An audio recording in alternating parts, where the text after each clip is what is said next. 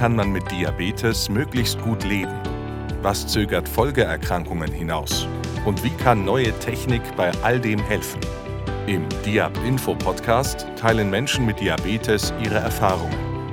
Wissenschaftlerinnen und Wissenschaftler geben Infos direkt aus der Forschung.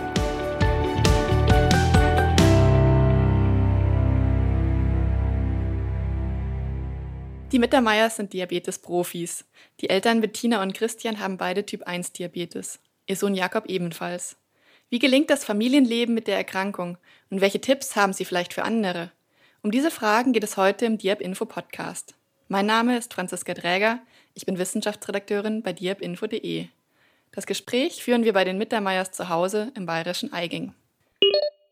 Herzlich willkommen beim Diab Info Podcast. Typ 1 Diabetes ist ja sehr selten. Wie kam es denn dazu, dass gerade Sie beide einander getroffen haben? Es war äh, reiner Zufall. Ich war mit, mit Freunden, wie der andere auch, in einer Diskothek und habe zufällig die Betty dort kennengelernt. Also nicht aus irgendeiner Selbsthilfegruppe heraus oder ähnliches, sondern rein ähm, wie normale Menschen auch in einer Diskothek. Wer von Ihnen beiden hat denn zuerst über den eigenen Diabetes gesprochen? Anfangs keiner.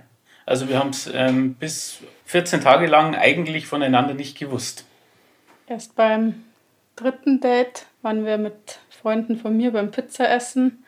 Und ich habe früher sehr versteckt mit meinem Diabetes gelebt und bin aufs Klo gegangen zum Spritzen quasi.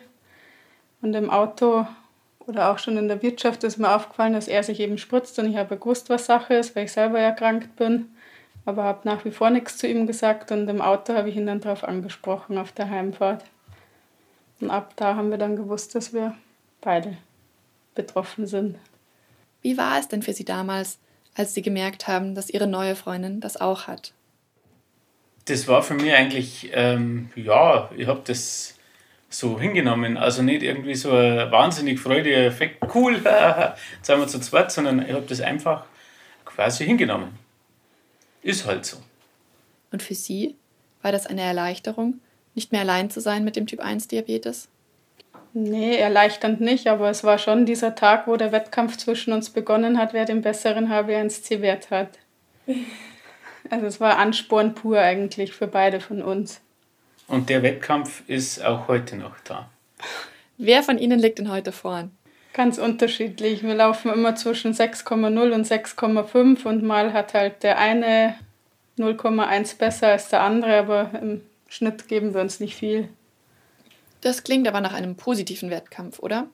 Ja. Ein harter Wettkampf. Wie unterstützen Sie einander beim Diabetesmanagement? Einer schaut immer so ein bisschen auf den anderen oder auch in der Nacht, wenn der eine mal tief schläft und der andere die CGM-Alarme hört, dann weckt er halt den anderen. Bei Hypoglykämien, wenn es einem halt richtig schlecht geht, weil man so tief ist, dass man ihm Gummibärchen bringt. Wie siehst du das?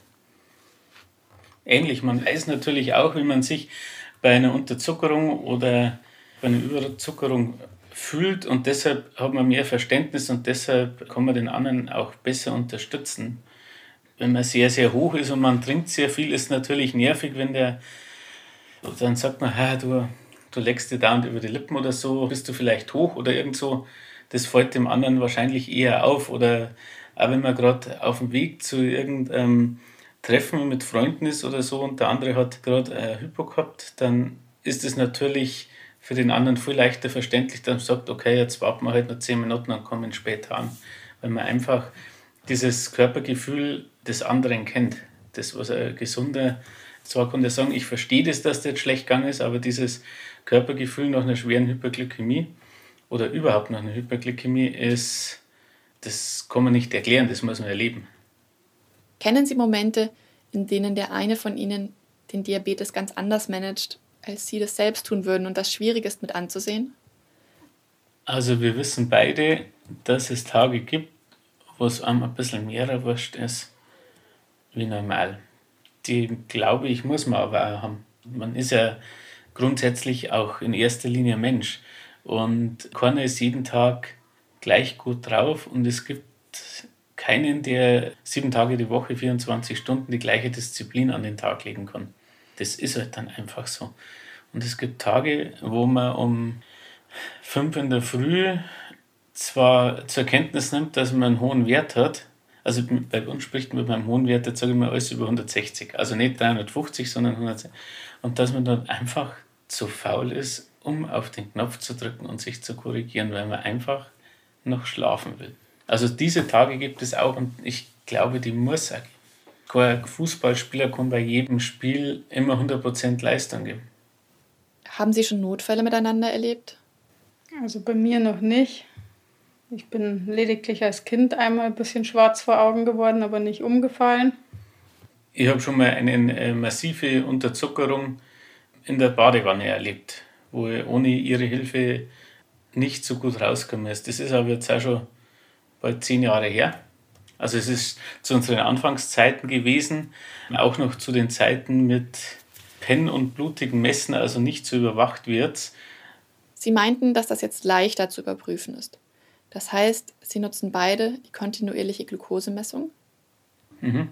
Drei Jahre oder? sind es auf jeden Fall haben wir CGM. Ziemlich genau, als Dexcom rauskam. Mit dem G5 sind wir gestartet. Haben Sie gleichzeitig damit gestartet? Also er war meistens immer ein, zwei Monate früher dran als ich, aber ich bin immer so die Person, die schaut sich das erst bei ihm an und hängt dann hinten dran. Ist ja auch ganz praktisch, so eine Versuchsperson zu haben. Hat das CGM-System in der Schwangerschaft einen großen Unterschied gemacht?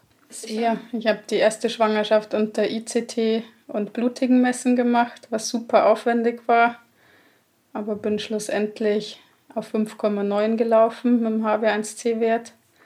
Und die Pumpe und das CGM beim Corbinian in der zweiten Schwangerschaft war eine Wohltat. Natürlich auch sehr viel Aufwand und Arbeit, aber eine Wohltat im Gegensatz zur ICT in der Schwangerschaft. Was haben Sie voneinander gelernt beim Umgang mit dem Diabetes? Wir gehen, glaube ich, bewusster mit unserer Erkrankung um. Und man geht irgendwie normaler mit dem Thema um. Also wir sind, wir sind ja grundsätzlich keine normale Familie, aber man geht, glaube ich, normal und verständnisvoller mit dem anderen um. Dass man jetzt nicht beginnt zum Essen, weil der eine nur 250 hat, sondern erstmal wartet, bis er runden ist, das kann immer in einer, sagen wir in Anführungsstrichen, normalen Familie relativ schwierig vorstellen, wenn nur einer da drin ist. Weil dann sagen drei Leute, wir haben Hunger, wir wollen jetzt die Spaghetti essen und der andere sitzt da und schaut recht blöd, weil er halt einfach zuschaut und sagt, ich kann jetzt nicht essen. Und ich glaube, dieses Verständnis, das ist ganz wichtig. Ich glaube, sowas lernt man auch mit der Zeit, dieses Verständnis und das auf sich acht geben. Und dass das Leben trotzdem weitergeht und wir nicht am Boden zerstört sind. Hat denn der Gedanke, dass Ihre Kinder eventuell auch an Diabetes erkranken könnten, eine Rolle gespielt für Sie bei der Familienplanung? Also für uns hat es in dem Sinne keine Rolle gespielt, weil zu dem Zeitpunkt, als wir einen Kinderwunsch hatten, hat es ja noch geheißen, dass es bei beiden Eltern bei 8% oder ja, so 25 liegt. 25 oder so. Irgendwo also irgendeine geringe Zahl war es auf jeden Fall, wo wir gesagt haben, ja, wenn man sich die Statistiken anschaut, ist ja eher unwahrscheinlich, dass dann gerade unser Kind erkrankt. Drum, glaube ich, war es auch ein relativ großes Loch für uns, als dann der Jakob tatsächlich erkrankt ist. Ja, dass wir jetzt das zweite Kind auch mit Diabetes haben, wird die Statistik eigentlich dagegen sprechen, aber so ist es halt nun mal. Aber in Bezug auf ein drittes Kind haben wir gesagt, nochmal würden wir es nicht in Erwägung ziehen, in der Voraussicht, dass halt ein drittes Mal auch wieder erkrankt. Es hat zwar jetzt andere Gründe, warum wir kein drittes Kind mehr haben, also nicht speziell der Diabetes, aber ich glaube, ein drittes Mal würden wir es nicht probieren in Bezug auf den Diabetes. Hast du eine andere Meinung dazu?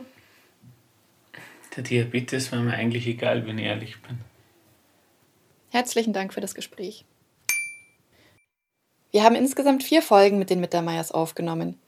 Was die kleinen und großen Herausforderungen bei Kindern mit Diabetes sind, erfahren Sie in den weiteren Folgen.